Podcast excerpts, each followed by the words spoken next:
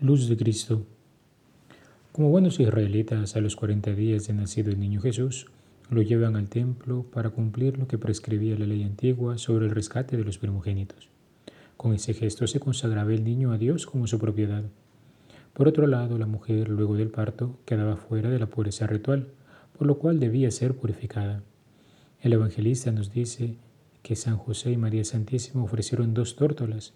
Con ello se nos revela que eran pobres, pues esa era la ofrenda que correspondía a ellos. La presentación de Jesús en el templo y la purificación de María Santísima son dos eventos con los cuales la Sagrada Familia de Nazaret nos muestra la santidad de vida que se respiraba en su hogar. Ciertamente uno se podría preguntar, ¿era necesario rescatar a Jesús?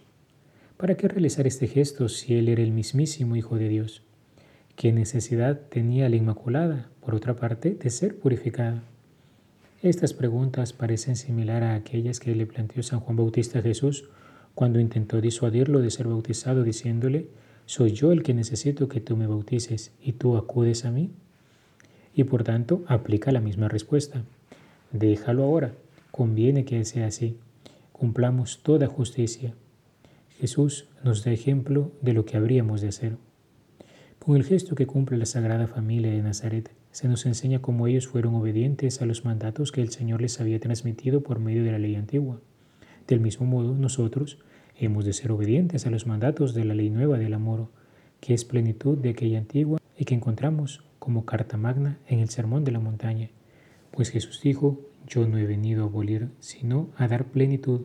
El que cumple los mandamientos de Jesús, ese lo ama y está unido a él. Es lo que nos dice la primera lectura. En esto sabemos que lo amamos, en que guardamos sus mandamientos. De este modo, la obediencia a Dios para el cristiano es un acto de amor. Así se abandona en aquel que le amó primero, pone su fe en aquel que se nos ha manifestado como la verdad y pone su esperanza en aquel que anhela como su felicidad eterna. Llegando al final de este año, nos haría bien meditar en estos días el Sermón de la Montaña, los capítulos 5, 6 y 7 del Evangelio de San Mateo, y luego hacer un examen de conciencia motivándonos a vivir cada vez más profundamente la palabra del Señor en este nuevo año que está por comenzar. El anciano Simeón, por otro lado, representa al antiguo Israel fiel, que ve cumplidas en el divino niño Jesús las promesas realizadas a los patriarcas, así como también la advertencia que hace Santa María indicándole su participación a la pasión de Cristo es para nosotros un recordatorio que el que sigue a Jesús comparte su destino en el Calvario, pero no debemos de olvidar que también lo comparte en la resurrección y en el cielo. Así, con este último versículo, a través de nuestra buena Madre, se le da un sabor de Pascua a la Navidad. Roguemos a Dios Padre nos conceda la gracia por intercesión de la Sagrada Familia de Nazaret de poder ser fieles a su palabra de amor y convertirnos así en sal de la tierra luz del mundo para alabanza y gloria suya. Alabado sea Jesucristo, por siempre sea alabado.